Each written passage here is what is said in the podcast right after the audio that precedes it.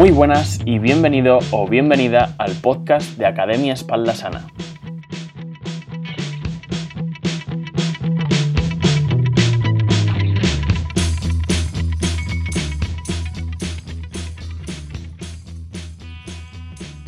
Hoy nos acompaña Asier García Álvarez, él es fisioterapeuta, trabaja en una clínica en Guecho y nos va a contar cómo aborda desde su punto de vista los problemas de espalda con sus pacientes y vamos a hacer mucho hincapié en la importancia que tiene la educación del paciente. Vamos a ello, empezamos.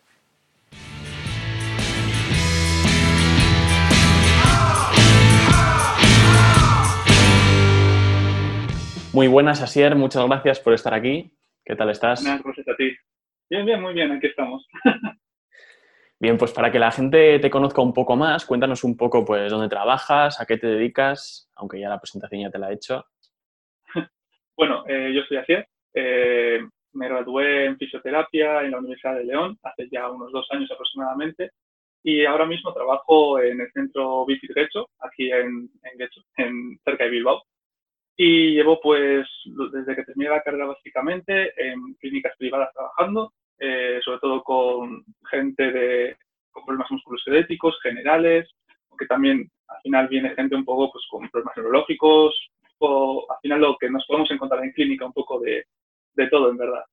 Y nada, aparte, pues un poco experiencia en tema deportivo y, y ahí vamos, todos los días aprendiendo un poquito más, intentar menos. Genial. Sí, sí, de eso se trata, oye. Sí, sí. Eh, ¿Qué tipo de dolencias musculoesqueléticas, que has dicho que es lo que más predomina, eh, más te encuentras? ¿En qué zonas, en qué regiones del cuerpo te encuentras más dolencias o más problemas de la gente? Por lo general eh, es muy variado.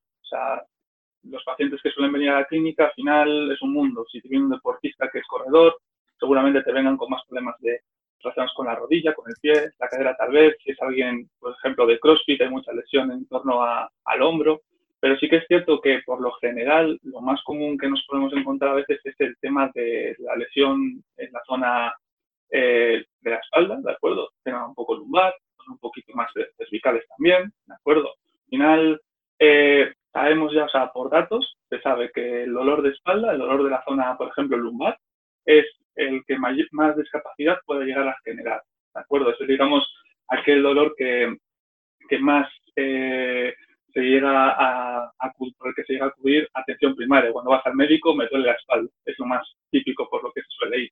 Y muy cerquita, básicamente se suele a veces incluso mirar de la misma forma, se mira con el dolor cervical. Entonces al final la espalda es algo que, que, que muchas veces nos encontramos en clínica. Es raro que una vez vayas a clínica, la jornada que tengas, no te venga algún paciente que haya tenido eh, dolor pues, lumbar, cervical o similares. Así que al final un poco esos son los datos.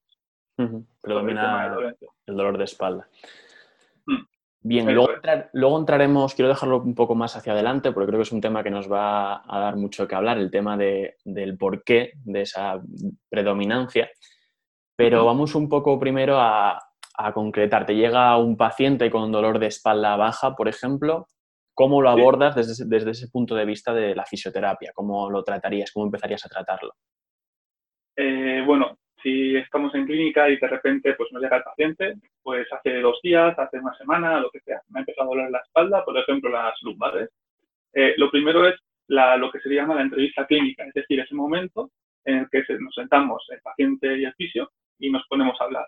Y que el paciente nos cuente un poco todo, que nos cuente las sensaciones que tiene, cuándo le empezó el dolor, eh, a qué lo achaca el propio paciente, eh, digamos, diferente, que nos cuente un poco, nos ponga en situación, en el contexto, sobre cuáles serían los, eh, las causas que le han podido eh, llegar a generar ese dolor. Digamos, es la parte casi casi más importante. De hecho, yo a veces con mis pacientes en la entrevista clínica puedo pasarme 20 minutos tranquilamente hablando, simplemente para conocer un poco más en detalle qué es lo que ha ocurrido. Porque al final eh, ahí es donde más detalles y más información se recoge. Es fundamental escucharle, atenderle y ahí, ahí poder intentar eh, generar un razonamiento, una, digamos, una hipótesis de qué es lo que le puede estar pasando. Y a partir de ahí, ya, pues igual se pasa a la exploración física, que es, digamos, la parte en la que el fisio ya se pone delante del, del paciente, le empieza a mirar con ojo de criterio así, y empieza pues, a valorar un poquito, ¿no? Qué cosas pueden ser interesantes, qué no, y a partir de ahí, pues, el tratamiento y todo lo que le pueda decir. Pero al final, básicamente, es eso, entrevista, hablar con el paciente, valorar al paciente, y luego ya se pasa al tratamiento. Que hay el tratamiento ya también, que luego hablaremos un poco más, yo creo, que hay muchas modalidades, hay muchas formas de trabajarlo, y algunas parecen más interesantes que otras, aunque muchas veces las más interesantes no son las más eh, queridas por el paciente, pero bueno. Efectivamente. Y, quiero detenerme en la importancia que le has dado a esa entrevista inicial. Eh, en mi caso como entrenador me pasa lo mismo. La primera sesión, la mayor parte de ella la dedicamos a esa anamnesis, a saber de dónde viene ese cliente o ese paciente y la, abordamos ahí a preguntas a más no parar. Y a mí me llama mucho la atención, no sé si a ti te pasará, bueno, ya de mano eh, los clientes o los pacientes son muy reacios a esta primera entrevista, por lo menos en mi caso, porque dicen, si yo vengo a entrenar, ¿qué me estás preguntando eh, cuántas horas descanso o, qué como? Y, me encuentro muchos casos de, gente que me dice, bueno, en principio no tengo más molestias y en función van avanzando esas sesiones, vas dándole más clases o vas dándole más, más citas, vas viendo que hay muchas más dolencias o muchas más molestias detrás de esa que dijo que no, que no había nada no sé si te encontrarás lo mismo que hay como molestias ocultas que no se acuerdan de ellas y de repente florecen. Sí, sí, esas cosas son muy, muy comunes. Muchas veces es eso, ¿no? O sea, eh, es un error si no, si no se habla con el paciente, porque si el paciente llega y te dice, me duele la espalda, vale, túmate en la camilla. Mal vamos, mal vamos porque si, de repente le preguntas, ¿y por qué te duele? Ah, pues no sé, hace por ejemplo tres días me caí de culo. Y resulta que es que tiene una fractura por estés en la zona o cualquier cosa, al final es súper importante. De hecho, una de las partes fundamentales por las que se hace la entrevista clínica es por lo, para descartar lo que nosotros llamamos eh, las banderas rojas, que son, digamos, eh, patologías o problemas, ¿de acuerdo? Que tenemos que determinar cuanto antes para derivar al médico si es necesario. O sea, nos referimos, por ejemplo, a patologías graves, tipo, por ejemplo, cáncer, fracturas o problemas, digamos, que no es tanto nuestra competencia, sino que más bien debería verlo otro profesional, por ejemplo. Entonces, eh, lo que tú dices, ¿no? Que de repente te llegue el paciente y diga, ¿has tenido algún otro dolor en las cervicales o en las lumbares antes? No, no, nunca he tenido. Y, por ejemplo, hablando de las lumbares, de repente te dice, bueno, sí que es cierto que hace ya un año empecé a trabajar, no sé qué, la cadera, me empezó a molestar la cadera, al final la cadera y las lumbares están muy relacionadas, ¿no? y ya igual dices, vale, tiene dolor lumbar, pero tal vez ese dolor lumbar sea algo más relacionado, por ejemplo, con la cadera, ¿no? Al final hay que indagar y a veces hay que sonsacar, más que, más que hablar, a veces hay que sonsacar la información casi casi. Efectivamente, porque la gente muchas veces no da importancia a esa información que le dio el cuerpo tiempo atrás, aunque ya no la tenga, se la dio tiempo atrás y muchas veces puede estar relacionada con esa dolencia que tiene en ese momento y muchas veces no se le da importancia. Por eso quería hacer hincapié en eso, en que en que es muy importante pues investigar bien ahí para encontrar el origen. Eso es. De hecho, una de las preguntas que a veces, que, bueno, a veces no siempre hago, es si previamente ha tenido algún otro episodio de dolor, eh, de la zona o fuera de la zona. O sea, si estamos, por ejemplo, me viene con problemas cervicales, a mí me da igual que haya tenido un dolor del pie, pero quiero saber que ha tenido un dolor en el pie previamente. O sea, al final, toda la información que me dé es vital y luego yo decidiré, digamos, en base a mi criterio, a mi hipótesis, a mi diagnóstico, lo que sea, qué es importante para mí y qué no es importante para mí, por ejemplo. al final todo es de gran relevancia. Claro, eso es. Bien, vamos un poco más al tema de las dolencias de espalda. Hay un término que se utiliza mucho y que yo creo que no está muy claro lo que es, porque entonces eh, los pacientes o los clientes se interesarían más por de dónde viene ese dolor realmente, y es el término de lumbalgia. ¿Qué significa para ti la lumbalgia? Si se está dando un buen uso. Bueno, esto es un poco peleagudo, pero bueno, eh, lumbalgia es básicamente como el tema de cuando se habla de dorsalgia, cervicalgia, todas esas cosas que hago en el algia. Eh, cuando, por ejemplo, vas al médico, suponte, ¿no? O al fisio, y el, eh, te valoran tal y dicen, no, no, usted tiene lumbalgia. Vale. Lumbalgia lo que significa básicamente es algia, que es dolor, y lum te viene de lumbares, ¿no? Entonces lo que te está diciendo el profesional ahí es, tienes dolor en las lumbares. cosa que ya sabías, porque tenías por eso precisamente. Y pasa lo mismo cuando te dicen tienes una cervicalgia, tienes una dorsalgia, es decir, es un diagnóstico un poco, poco impreciso, más bien, ¿sabes? No nos, dice, no nos, da, no nos aporta información, ¿sabes? No es como decir, es que tienes el hueso, por ejemplo, el hueso del brazo roto, que te has caído lo que sea. Ah, vale, es que está roto. No, no. Que te están diciendo que es algo súper inespecífico. De hecho, hasta la idea, por ejemplo, que a lo largo de la vida, ¿vale? Más o menos el 80% de las personas, ¿vale? Vamos a tener dolor lumbar. Yo ya lo he tenido, ya me, yo ya estoy dentro de ahí. Ya lo tuve en su momento y vamos, vamos a tenerlo. Pues, ¿ves? Ya somos dos aquí en la conversación. Eh, vamos a tenerlo. Puede ser mayor o menor, pero es un dolor que, digamos, a veces aparece. Y hablamos de esa alcia, ¿no? Y en las cervicales pasa igual, es un poco menos, menos gente va a tener, pero también bastante alto. Pero estamos en las mismas. Y al final algo muy curioso del tema de las lumbares es que el, cerca del 90, según qué, autores o según qué estudios, hablan del 85, 90, pero un gran porcentaje de la población va a tener un dolor que se llama inespecífico. Es decir, es un dolor que no se sabe de dónde proviene, de qué estructuras proviene. Es decir, es un dolor que aparece y de repente también como tan fácil como ha aparecido, al tiempo se va. ¿De acuerdo? Sí que se le puede achacar a ciertas estructuras o tal en la valoración, pero se denomina esos dolores como inespecíficos, porque no hay una causa como tal, ¿no? De, no, no, es que justo eh, me, me, dio un golpe en la zona o justo no sé qué. Digamos, hay un abanico muy grande en cuanto al tema de lumbalgia, cervicalgia. Entonces, en fisioterapia a veces, pues por ejemplo, nos referimos a un dolor lumbar, eh, por ejemplo, provocado por, una, un problema, por ejemplo, del disco, o por un problema de la faceta, por un problema del nervio. Al final, hay que un poco especificar, sobre todo por si luego hay que derivar a otro profesional, para que el profesional vea un poco cuál ha sido nuestra idea. Al final, todo eso es importante. Claro, al final. Y también. Y perdona. Sí, sí, dime, dime, perdona. No, que al final es eso. La idea es no quedarte con, con eso, lumbalgia, porque al final es algo que, que tú ya sabías. Tú ibas a, precisamente a ser profesional de la salud por eso, porque tienes dolor en la lumbar, que no te lo envuelvan en tecnicismos, sino que hay que ir un poco más allá. Eso es, imagínate que vas al médico o vas al fisio, ¿no? Y dices, es que, jo, me duelen las cervicales, tal. Y dices, sí, sí, a ver, te mira un poco y dices, ah, es que tienes una cervicalgia. ¿Sabes? Tú como, como paciente, o sea, porque yo creo que aquí los dos hemos sido pacientes alguna vez, una, para mayor o menor cosas, ¿no? Pero haremos ido y que, y que el, sanitario en ese momento te diga, tienes una cervical que no te aporta más, no sabes qué tienes, sales de la clínica como, joder, ¿qué tengo? ¿Qué me pasa? ¿Y ahora qué? ¿Sabes?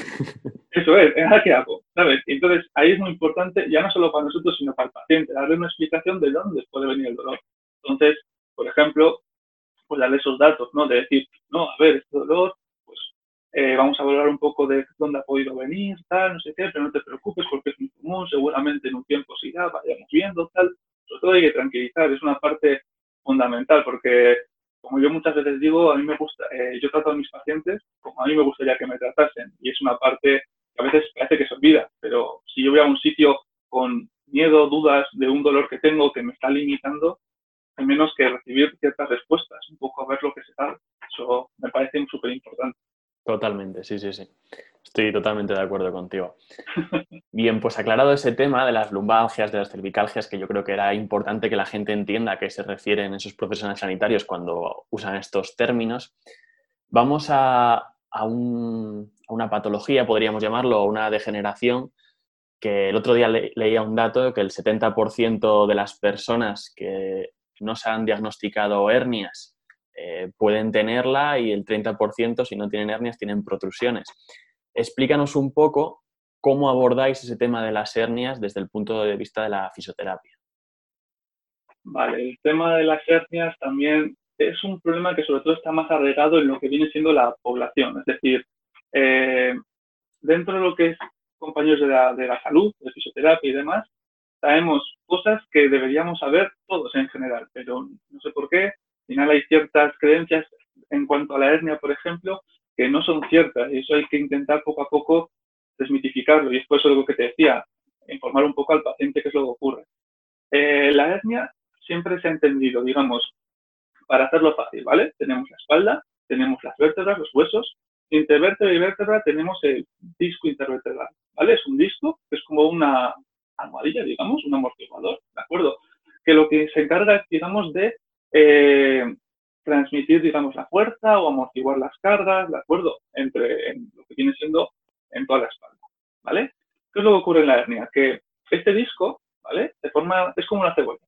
Tiene un montón de láminas, un montón de discos, ¿de acuerdo? Entonces, cuando, por ejemplo, una de estas láminas, digamos, se puede dañar un poco, ¿de acuerdo? Eso es lo que se llama una protusión, ¿de acuerdo? Tenemos un, un poco de desgaste, un poco de daño en la zona, ¿de acuerdo? Y, digamos, en una imagen que nos hagan, una resonancia magnética, vamos a ver eso, ¿vale? ¿Qué es lo que ocurre? Que cuando hay, digamos, esas, esas eh, roturas o esos daños ¿no? en, las láminas se vuelven totales, ¿de acuerdo? En el centro del disco está el núcleo, el núcleo es como una sustancia viscosa, ¿de acuerdo? Esa sustancia lo que haría sería, digamos, eh, salir entre comillas, ¿vale? Y en la imagen, cuando si el médico te enseñase una, una eh, resonancia, perdón, eh, con una hernia, ¿de acuerdo? Veríamos como algo abombado, una cosa así, ¿vale? Eso es lo que se llama la hernia. Entonces, ¿qué es lo que siempre se ha explicado? Y mira, si me permites un momento, te lo explico ahora con esto. Totalmente, sí, sí, sí, sin problema.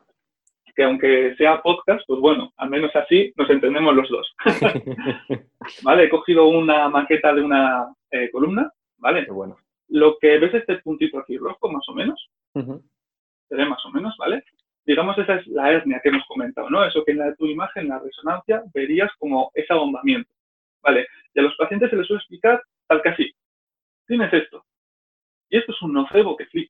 O sea, esto no se debería hacer. ¿Por qué? Porque lo que te está diciendo es que tienes básicamente una bola que está aplastando esa zona o que está generando una presión, una cosa que no es cierta, ¿vale?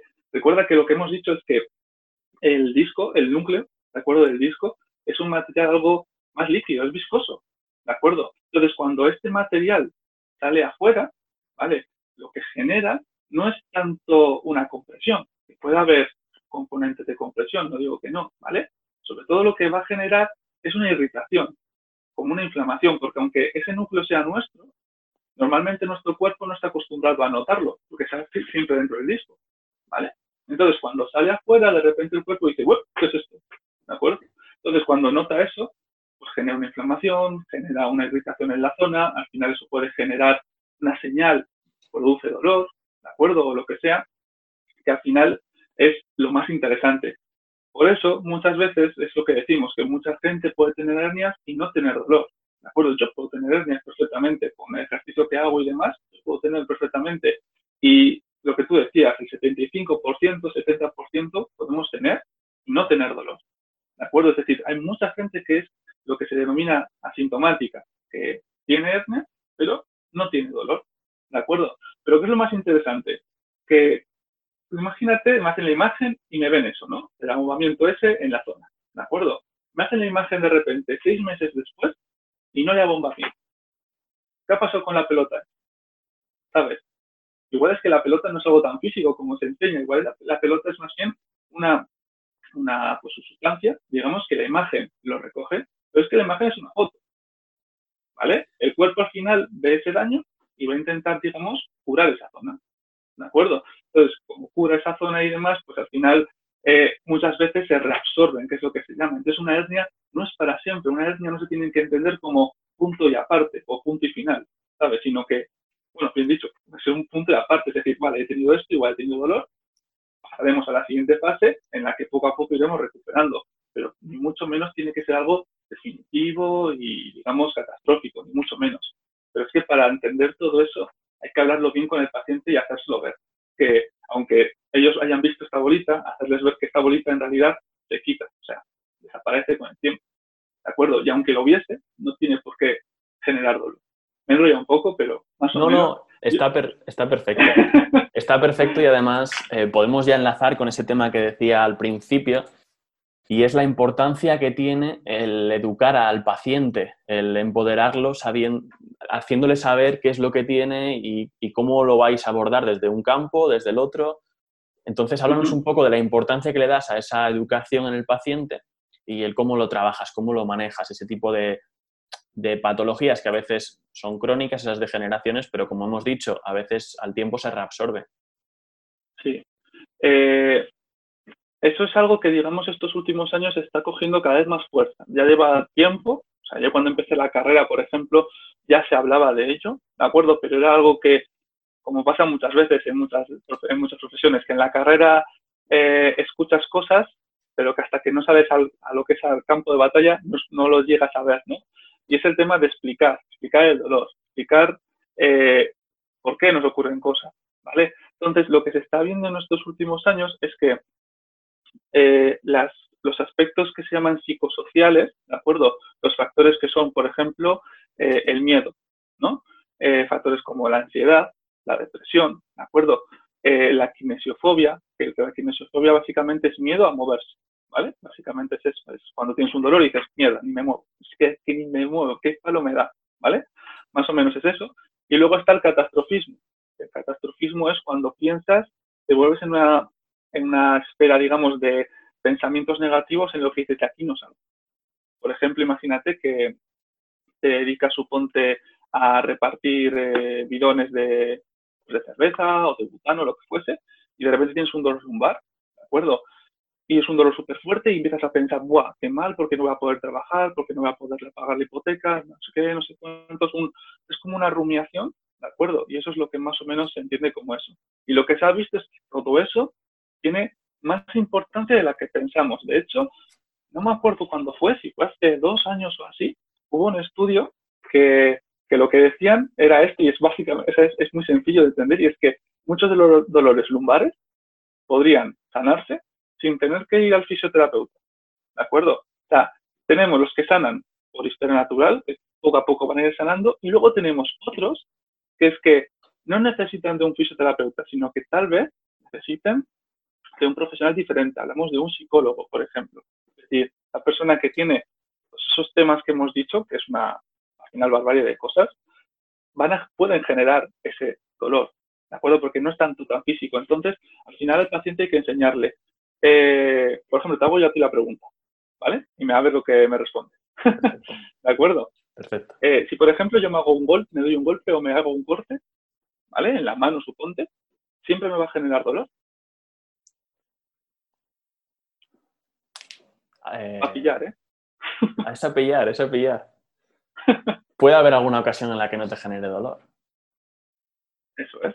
¿Vale? Por ejemplo, dependerá de muchas cosas, pero sobre todo dependerá un poco del contexto, ¿no? Es decir, si yo, por ejemplo, suponte que estoy dando un paseo por la calle cogiendo moras o lo que sea y de repente me, me pincho con una zarza o me hago un corte y digo, ah, mierda, lo he visto tal, me he hecho un, me un corte en el, en el antebrazo o en la mano, vale, tengo dolor. ¿de acuerdo? Mi cuerpo ha entendido que estoy en amenaza, ¿vale? Tengo un posible peligro, ¿de acuerdo? Y responde dando esa señal de dolor, ¿de acuerdo?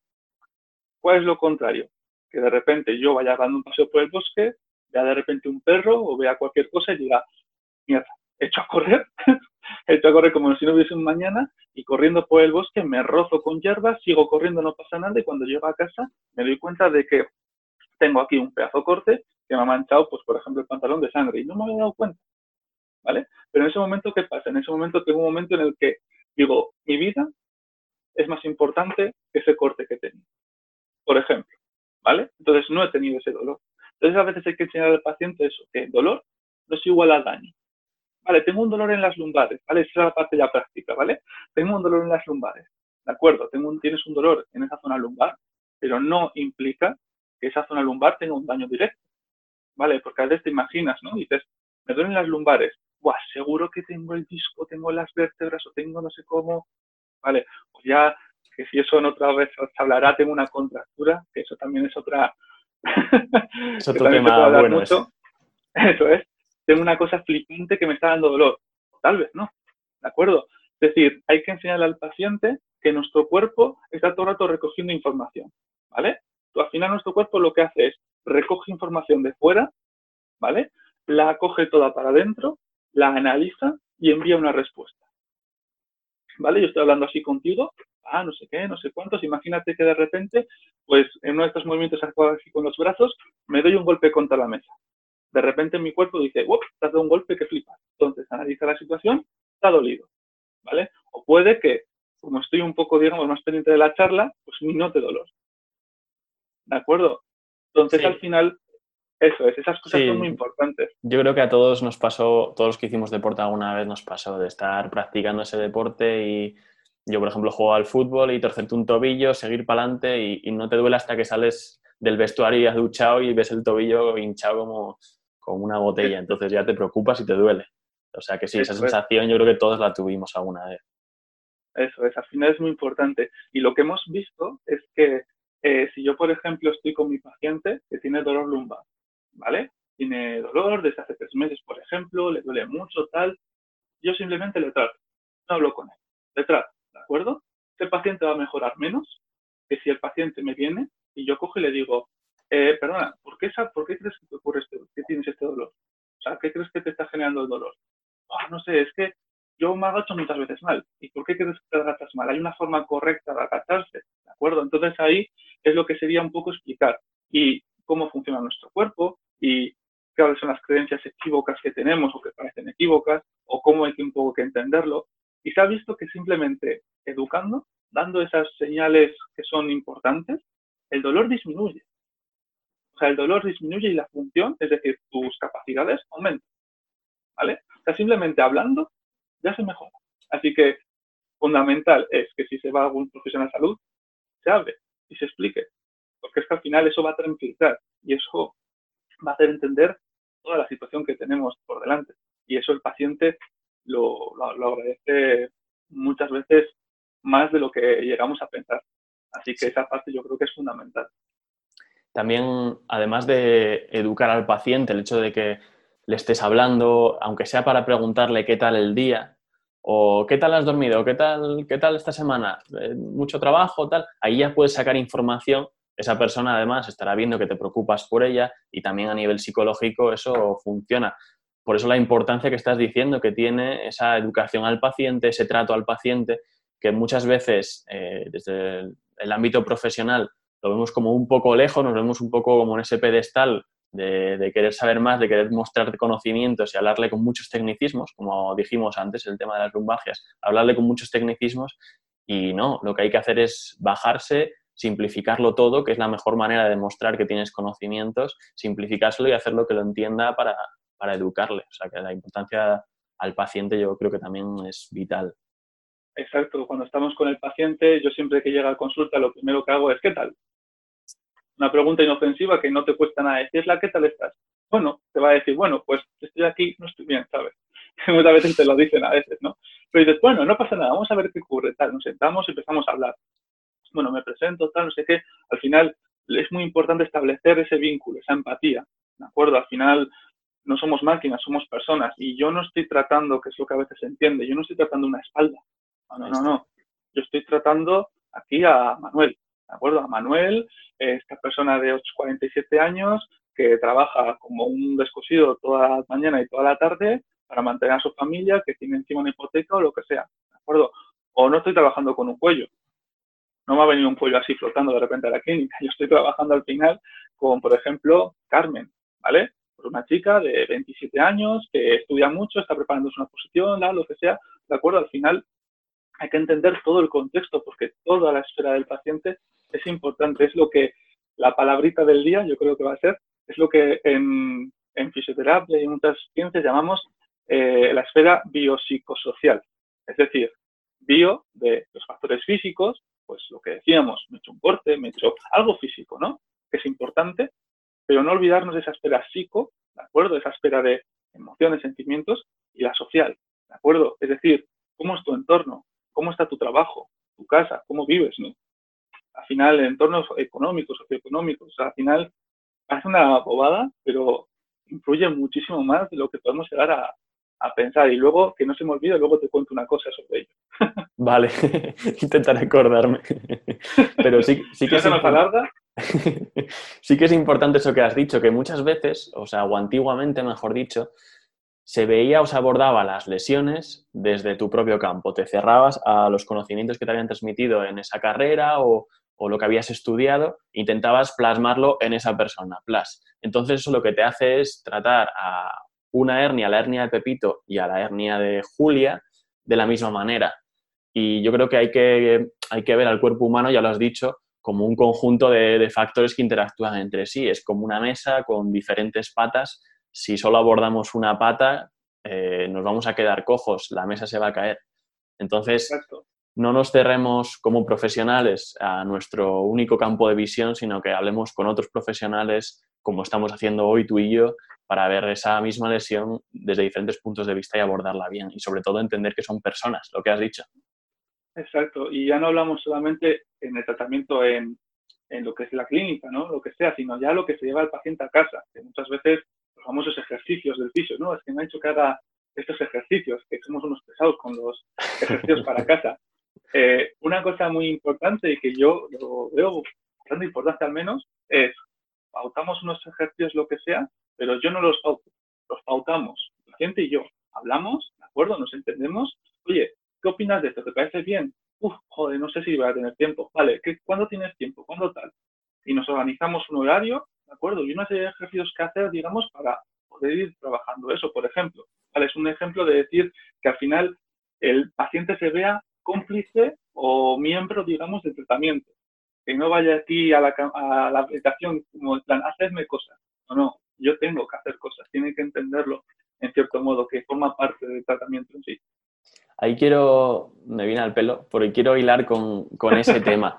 Va relacionado, y supongo que quieras caer en ese tema, en, en qué actitud presenta el paciente cuando te llega a la clínica. Como has dicho, eh, se trata de involucrar al paciente en ese tratamiento eh, o en ese proceso, que empezará con un tratamiento pero seguirá con más cosas, involucrarlo en ese proceso y hacerle participe y hacerle ver que la responsabilidad la tiene él, no la tienes tú. Entonces, eh, ¿qué mentalidad o qué actitud predomina en esos pacientes que te llegan a la clínica? ¿Son activos o son pasivos? bueno, hay de todo, la verdad es de todo. Eh, justo yo donde trabajo, eh, en Getcho y tal, en la clínica, es un centro que ya de por sí tiene esa fama de, digamos, de si vienes vas a hacer ejercicio. De hecho, al lado de la clínica está el gimnasio y yo muchas veces me llevo a mis pacientes al gimnasio y cuando entras vas a ver, no vas a ver gomitas o pelotas de fútbol, de fútbol, por ejemplo. Vas a ver gomas, por ejemplo, pero vas, vas a ver también un rack con una barra de 20 kilos, por ejemplo, con una barra de 15 kilos, con pesos, con mancuernas. Vas a ver que dices, hostia, ¿dónde me he metido? Entonces ya muchas veces los pacientes que llegan al, centro, que al final es un poco eso, ¿no? Sabes a dónde, a dónde vas a ir. Llaman con una idea de decir, bueno, igual tengo que hacer algo. Pero sí que es cierto que muchos pacientes van con otra mentalidad, ¿no? Y aquí igual alguien que nos escuche igual se nota un poco identificado, ¿no? Eso de decir, hostia, eh, uy, perdón por la palabra, pero bueno, eh, oiga, qué, qué, dolor, tal, tengo en la espalda, por ejemplo, eh, digo, voy al fisio, que me dé un buen masaje de descarga, porque esto igual ha sido de la bici, ¿no? Que el otro día me pegó una matada padre, para que me descarguen las piernas y la espalda a ver si así estoy mejor. Vale. Te llega el paciente y te cuenta, no, no, no, yo vengo a que me descargue. Y ya empezamos regulero. Ya no te, ya no te está diciendo tengo este dolor o tengo este problema, tal, ya no, no, vas a hacerme esto. Ya va un poco la cosa complicada. ¿Vale? A veces es difícil hacerles cambiar de opinión y no queda otra, muchas veces, desgraciadamente no siempre es posible, pero eh, siempre que se puede, al final es un poco hacerle ver que no siempre es así. Es decir, si un paciente tiene muchos episodios de dolor lumbar, viene, te trato, por ejemplo, de una forma pasiva, que es como lo solemos decir, es decir, el paciente salta como una carpa literalmente a, a, a la camilla, ¿de acuerdo? Se tumba y boca abajo, boca arriba, como sea, y el fisio empieza a hacer de todo, movilizaciones, estiramientos, masaje, técnicas de terapia manual, es decir, técnicas con las manos, lo que sea. Vale, ¿qué tal estás? estoy genial. Y de repente te viene a las dos semanas, a la semana, lo que sea, te viene, joder, estoy igual, por ejemplo. Hay algo que ha fallado, ¿vale? Entonces ahí hay dos vertientes. Una es, el fisio decide, vale, vamos a intentar cambiar el, un poco el chip, ¿de acuerdo? Vamos a intentar que los dos trabajemos aquí, ¿vale? vas a hacer estas cosas en casa, lo que sea, y aquí vamos a hacer estas cosas, lo vamos a llevar como un control, por ejemplo, ¿no? Y la otra opción es decir, no, es que, ¿sabes lo que pasa? Es que tienes aquí, eh, empiezas a decir las palabras mágicas, ¿no? De, no, es que tienes la espalda torcida, es que tienes aquí esto no sé cómo, es que tienes una contractura, será mejor que vengas aquí una vez al mes a trabajar un poco la zona y que te encuentres mejor. Y eso es, digamos que, eh, algo bastante negativo, porque tú al paciente lo que le estás dando es una dependencia. ¿de acuerdo? No le estás diciendo al paciente, eres capaz de mejorarte mejor. No, no, le estás diciendo, necesitas venir aquí. ¿De acuerdo? Entonces, si el paciente no va a que le trabajes, eso ya va un poco más, vamos mal porque al final es, crea una dependencia, y lo que hablábamos antes, esos factores psicosociales, ¿no? Al final, esa dependencia de necesito eso, ¿de acuerdo? Entonces, es muy importante que cuando llegue el paciente, si viene con una mentalidad de vamos a trabajar, quiero trabajar de forma pasiva, es decir, me tumbo y me haces cosas, ¿de acuerdo? Intentar un poco cambiarle, porque sí, yo, yo uso las manos, ¿vale? O sea, yo no vengo aquí y me pongo a entrenar al paciente, eso no es mi trabajo, ¿sabes? Uso mis manos de vez en cuando, pero la mayor parte de mi trabajo se basa en esa entrevista que decíamos al principio, hablar con el paciente, arte, pues trabajo con las manos y luego ejercicio, ¿vale? Porque ejercicio al final es esa parte que menos gusta, pero que mejores resultados genera. Entonces ahí ya intentar cambiar la perspectiva del paciente de una forma pasiva, cambiarla a una forma activa. La típica frase, lo que uno quiere a uno le cuesta, ¿no? Pues al final todo tiene el porqué. Así es, sí, sí, sí, tal cual. Yo pienso igual que tú en este aspecto en el que hay que educar en mi caso, eh, quieren denominar a, mi titulación eh, o a mi profesión educadores físicos y yo siempre lo digo, al final eh, es mi labor, educar al paciente en, cómo tiene que trabajar para tener una buena condición física, vamos a decirlo así, entre otras cosas.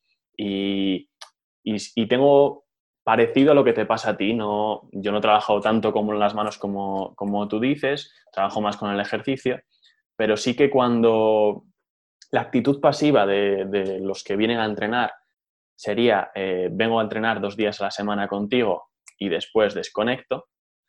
Y cuando empiezas a decirles que no, que no se trata de eso, que tienen que trabajar en casa, que tienen que tener unos hábitos de vida activos, etcétera, etcétera, ya les empieza a parecer todo un poco raro, tienen que empezar a cambiar el chip, ya les cuesta más. Y también existe ese paso de, pasividad constante, voy a, a, que el entrenador haga que adelgace a, trabajártelo tú, a trabajar ese dolor de espalda, esos objetivos que tienes y a ser conscientes de que, depende de ti. Por tanto, no es solo en tu profesión, sino que tiene que ser parte de todo el proceso que siga, siga esa persona. Claro, es que al final todo es un poco de cuestión del hábito que se tenga, es lo que tú dices. O sea, al final, eh, esta forma, ¿no? De llegar el paciente, el cliente en tu caso, lo que sea, a, clínica, al gimnasio, y dice, no, no, yo vengo aquí a hacer esto, y luego me olvido. Eh, no, no, no, la cosa no funciona así. Tienes que hacer cosas, tienes que ser activo. Muchas veces lo que te dicen es que yo no me quiero poner fuerte, yo estoy bien. Ya, ya, ya, es que no hablamos de estar fuerte, que hablamos de que pues, tienes que tener esas capacidades, ¿sabes? Si tú, por ejemplo, no eres capaz de llevar tu día a día bien, ¿vale? Ahí falla algo, ¿de acuerdo? Y eso entra un poco en nuestra labor, ¿de acuerdo? De ambos. Es decir, si yo, por ejemplo, para mi día a día, suponte, ¿vale? Requiero, el día a día me pide una, unas, me tiene unas demandas, es decir, me exige una capacidad de, vamos a poner un número, 7, ¿vale? Es decir, un día normal para mí me requiere un 7, entre que voy a hacer la compra, entre que voy a trabajar, tal, lo que sea, ¿vale? Necesito ese 7. Yo, ¿cuáles son las capacidades que tengo? ¿Vale? ¿Cuánta fuerza tengo? ¿Cuánta resistencia tengo? ¿De acuerdo? ¿Cuántas cosas de esas tengo? ¿Cuántas tengo? Pues dicen, tienes un 7. Va justo. Vamos justo, porque al final acabas todos los días poco rendido. Es decir, tienes pocas eh, capacidades para todo lo que tienes que hacer. En cambio, planteate la otra cosa, ¿no? Que son muchas veces como se lo pongo a mis pacientes, ¿no? Es decir, imagínate, tienes ese 7, pero tú es que tú tienes unas capacidades de 14. Estás sobrado, ¿no? De hecho, vas a acabar con un montón de energía, vas a poder hacer más cosas incluso. O sea, ya no estamos hablando de ponerte fuerte, de ponerte en forma o cachas o lo que sea. Estamos hablando de, al final, de decir, no, es que es calidad de vida calidad de vida. Entonces, tú decides. Si tu hábito es estar en el sofá, relajado, sin hacer nada, trabajas en una oficina sentado, pasear y dices, uff, qué pereza, ¿para qué? Si no tengo que comprar nada. Eso al final va a querer unas consecuencias, ¿vale? Ahora mismo estamos viviendo, pues, la situación, ¿no? De la pandemia y todo eso, pero es que desde hace ya más tiempo estamos con otra pandemia, que es la que se llama el sedentarismo y tú bien la conocerás al final.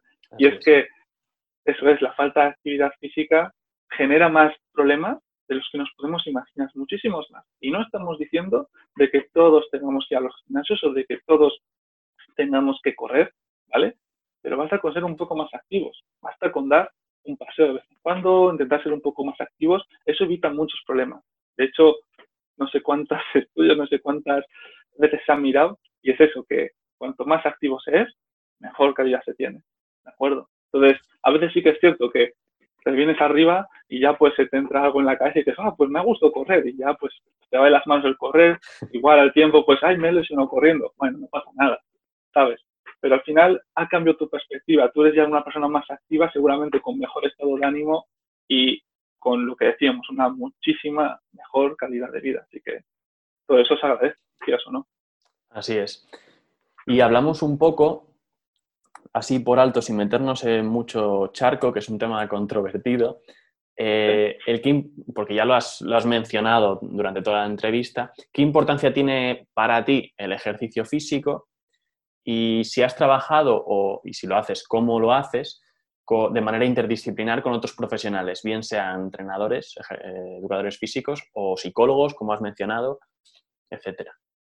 Vale. Eh, bueno, yo lo que te decía, ¿vale? Yo en la clínica donde estoy ahora eh, hay un gimnasio, entonces sí que hay entrenadores físicos con nosotros, ¿de acuerdo? Y algunos de los que te entrenan antes han sido pacientes. Muchos antes habían sido pacientes, lo que sea, se les ha recomendado ser más activos o lo que sea, que hagan un poco de ejercicio y algunos han decidido, oye, pues voy a empezar aquí, por ejemplo, ya que estoy aquí y trabajo aquí. Entonces el entrenador y el fisio tienen un diálogo entre ellos, por ejemplo, y, oye, se lleva bien, ¿no? ¿Te decides empezar por tu cuenta? Ah, no pasa nada, ¿de acuerdo? Vale, madre. De acuerdo, yo por ejemplo tengo pacientes que por ejemplo son atletas, eh, son corredores eh, y ellos tienen sus entrenadores en cuanto a pues, entrenamientos de velocidad o lo que sea. Entonces, yo siempre mi tratamiento lo entiendo un poco pautar en base a lo que está trabajando con el entrenador. Entonces, siempre que es posible, intento hablar con el entrenador. Intento decirle, oye, pregúntale al entrenador eh, ¿cómo, ¿qué opinaría de hacer estos cambios? Y me comenta, ¿vale? O si es posible, hablo con él directamente o lo que sea. Al final es un poco de ajustar. el paciente ya no está, digamos, eh, de comillas, sano, ¿vale? Para poder dar el 100% en entrenamiento. Ya estamos hablando de que no. El paciente entra en una, en una fase que es de rehabilitación, ¿vale? Pero no es una rehabilitación pasiva, es lo que decíamos, ¿vale? Cuando venga a la clínica y valoremos un poco cómo va todo, pues sí, usaremos las manos, usaremos en plan técnicas de movilización, ¿de acuerdo? Puede que masaje, quién sabe, ¿de acuerdo? Es decir, sabemos ciertas cosas en, camilla, ¿vale? Que serán importantes, pero es que es ese 5%, porque el 95% restante va a ser esa educación que ya ha tenido, ¿vale? Y luego la actividad, porque es lo que decíamos de las demandas. Si ese tío tiene que correr 100 metros a máxima velocidad, ¿qué hago yo en la camilla? Poco. en la camilla hago muy poquito, porque en cuanto pise la pista y se ponga a correr, mal vamos. Entonces, tiene que poco a poco ir adaptándose. Estamos en esa fase, como decía, de rehabilitación en la que entre el entrenador y el fisio vamos a ir trabajando para aumentar esas, capacidades, esa velocidad, esa resistencia, lo que sea. Ya meternos. Entonces, al final, yo lo veo como, vamos, fundamental esa parte. Así que sí, el ejercicio, tanto vosotros, la labor que hacéis con, con toda la gente que acuda a vosotros es brutal, y por nuestra parte, al final es eso, voy a meter el chip de decir, no, el ejercicio es más importante de lo que tú crees para aumentar tus capacidades. Y es que es eso, cuando el paciente está lesionado, es más nuestra competencia, entre comillas, pero cuando ya se ha mejorado, acude ahora a quien de verdad te tiene que asesorar, que es el entrenador físico, que te va a guiar ya hacia, digamos, la senda más correcta en cuanto a pues, tus capacidades, tu rendimiento y demás. Así es. Y importantísima la, comunicación entre esos profesionales, que la gente que nos esté escuchando no tenga miedo en si hace falta poner en contacto a esos dos profesionales, el entrenador, el fisioterapeuta, el psicólogo, quien haga falta para abordar ese tema, porque al final es el mismo tema, pero visto desde otro prisma y también tiene que tener información sobre ello. Eso es, eso es. Al final eso es muy importante, es fundamental. Bien, pues vamos a ir acabando yo creo que nos han quedado muchas cosas en el tintero y, quizá... Bastantes, yo creo, sí, sí. Y quizá vayamos a tener que tener otro día si, tú estás dispuesto a ello. Sí, encantado. Pero bueno, vamos a dar algunas claves. Me gustaría que dices algunas claves de cuándo alguien con dolor de espalda debería ir al fisio y cuándo no, cuándo debería hacer otro tipo de trabajo o, o mirar un poco qué está haciendo con, su vida para trabajar sobre ello. Vale. Eh, lo que decíamos antes, dependerá un poco de todo, ¿vale? Dependerá del contexto del paciente, de la persona que nos escuche, ¿vale? De, digamos, el entorno en el que esté, ¿vale? Voy a poner, por ejemplo, eh, un ejemplo sencillo, ¿de acuerdo? Yo, por ejemplo, lo que decía antes, yo he tenido dolor lumbar, ¿vale? Pero yo soy físico, ¿vale? Es decir, yo conozco ciertas cosas, ¿de acuerdo? Y digo, ah, bueno, no pasa nada, ahora mismo me duele, no puedo doblarme, ¿vale? Por ejemplo, no puedo doblarme en exceso, no pasa nada. Vamos a hacer ciertos ejercicios ahora, tal, poco a poco, y va mejorando. Y sin necesidad de ir al fisio, mejoro. ¿Mejoro por los ejercicios o mejoro porque mi propio problema iba a mejorar de por sí el solo? ¿Vale? No lo sé. Lo que decíamos, ese tan, no sé cuánto porcentaje que no íbamos a saber de dónde venía, ¿no? Pues no lo sabemos. Pero la cosa es que mejoro. ¿Qué pasa si yo no sé nada? ¿no? Si yo no supiese, eh, tengo un dolor, ostras, no me puedo agachar, ostras, qué mal me voy a poner la faja más no poder, me la voy a cinchar hasta cortarme la respiración, voy a echarme todo tipo de cremas y a meterme pastillas. No, no, porque al final todas esas cosas, al final es lo de siempre. Las pastillas deberían ser recetas médicas, ¿vale? Entonces, ¿qué sabemos sobre las pastillas? Que los, los ibuprofenos, por ejemplo, el típico antiinflamatorio, a veces se toman, a veces no, pero no han demostrado de momento que sean súper importantes, ¿de acuerdo? De hecho, lo más clave es que un dolor lumbar, lo más seguro es que, si no me equivoco, eran seis semanas, ahora no tengo dudas, pero a las seis semanas tiende a desaparecer. ¿Sabes? Si ya dura más de ese tiempo, a veces pues se puede mirar. Si tienes miedo, tienes cosas, tienes dudas, ¿no? Lo que sea, eh, voy al fisio, voy a informarme. Porque imagínate que llevo ya una semana con el dolor, y no cesa. qué mal rollo me están dando. Voy a informarme. Al final necesitamos esa información y ahí lo que decíamos antes, el paciente va con ese miedo, esas dudas, ¿no? Imagínate que dice, joder, es que no tengo un dolor solamente aquí, sino que tengo un dolor que es que me sube para arriba, no sé qué, ya empiezo a somatizar dolores, me empiezo a imaginar cosas o lo que sea. Entonces es muy importante ahí que, pues oye, voy a quitar esos sesgos, que me expliquen bien qué que tengo y recibir la opinión de un profesional. Entonces, eh, dependiendo un poco al final de cómo se encuentre, pues se decidirá ir antes o después. Pero es que como siempre los protocolos no existen porque al final cada persona es única y como siempre hay que individualizar.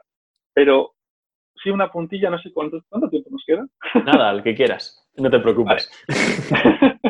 Eh, sí una puntilla, que es lo que te quería comentar antes, ¿vale? Y es eh, la importancia de esas capacidades, de que cuando me refiero a capacidades me refiero a, ser fuerte, ¿vale? Ser, digamos, activo o estar en relativa forma, ¿vale?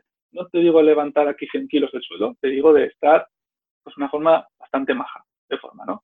Y entonces, eh, hace uno o dos meses, por ejemplo, sacaron un estudio en el que se evaluaba a mujeres, ¿de acuerdo?, que trabajaban en el sector público, en el sector, de, perdón, en el sector sanitario, ¿vale? Hablamos sobre todo de, enfermeras, de auxiliares de enfermería y demás, ¿de acuerdo? Eh, a estas chicas, ¿vale? Se las preguntó si habían tenido dolor lumbar, forma diaria o intermitente, ¿vale? Durante cierto tiempo, o si lo seguían teniendo incluso, ¿vale? Y de todo, digamos, de todas las pacientes que, de todas las mujeres a las que entrevistaron y demás, eh, vieron que sobre todo lo que relacionaran era que cuando menos capacidad física había, es decir, cuando más, entre comillas, débiles éramos, ¿vale? O eran, más probabilidades había de que hubiese un dolor lumbar. ¿De acuerdo? Es decir, si tú mejoras tus capacidades, ¿vale? Mejoras esa, evitas, en primer lugar, evitas llegar a tener dolor, ¿de acuerdo? Y en caso de tenerlo, lo mejoras.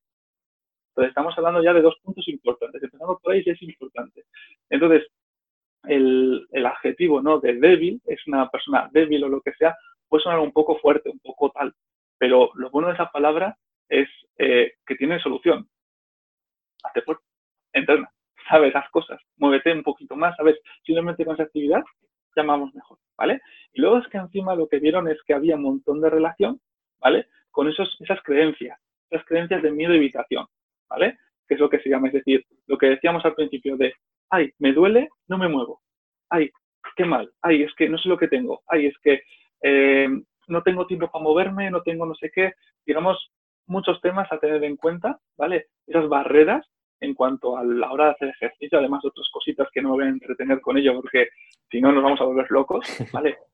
Eran puntos muy importantes. Recuerdo que les iban a limitar en cuanto a la adherencia a hacer ejercicio, ¿vale? A estas mujeres se las cogió y que tenían dolor lumbar durante más o menos tiempo tal, oye, vamos a hacer ejercicio, ¿vale? Entonces, todas esas barreras que hemos dicho, el dolor, el no saber dónde viene el dolor, no comprender cosas, tal, todas esas barreras iban a interferir en la adherencia, ¿vale? ¿Qué es lo que se vio? Que si se explicaban, se calmaban las cosas, se trabajaban esos puntos, la adherencia aumentaba, luego hacían más ejercicio, es decir, durante más tiempo al menos, y al mejorar sus capacidades, mejoraban el dolor, ¿vale? ¿Qué ocurría cuando, por lo que sea, esas creencias no se podían quitar?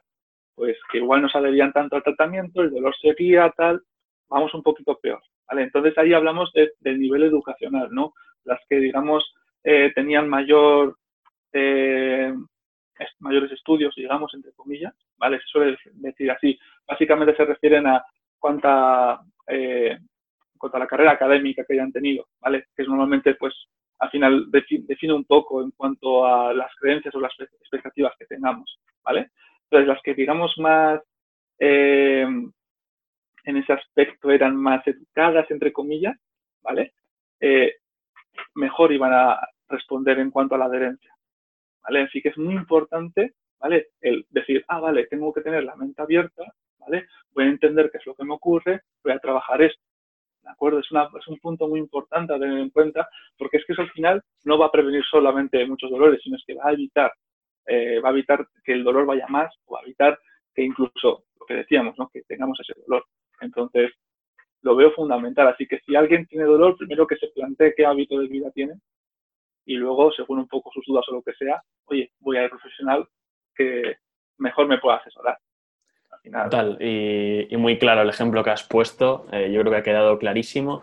Y los dos puntos clave que se tienen que extraer de, que creo que se pueden extraer de esta conversación que hemos tenido, para resumir un poco, es que, en primer lugar, eh, tiene una vital importancia la, eh, la educación que, que, le damos al, al paciente o al cliente la que el cliente tiene que estar abierto a recibir esta educación, a educarse sobre su dolor o sobre su problema y eh, de esta manera empoderarse y coger las riendas de ese dolor.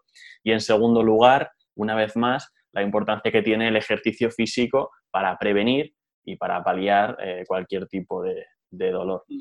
Así que mil gracias, Asier, eh, creo que tendremos otra conversación seguramente, porque han quedado muchos temas en el tintero que queríamos hablar, pero muchas gracias. Sí, es que tonto nos enrollamos y se complica la cosa, la verdad. pues quedará pendiente esa conversación. Mil gracias, Asier, de verdad, por este ratín. Gracias a ti por contar conmigo. Y nada, hasta la próxima entonces.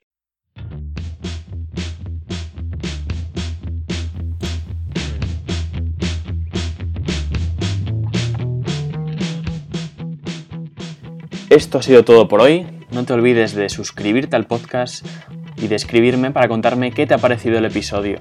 Nos vemos en la próxima semana con otro capítulo, aunque también puedes encontrarme en el Instagram arroba Academia Espaldasana o en mi servicio de asesoría online de la Academia Espaldasana, donde ayudo a personas con hernias o dolor de espalda a entrenar de forma segura y eficaz.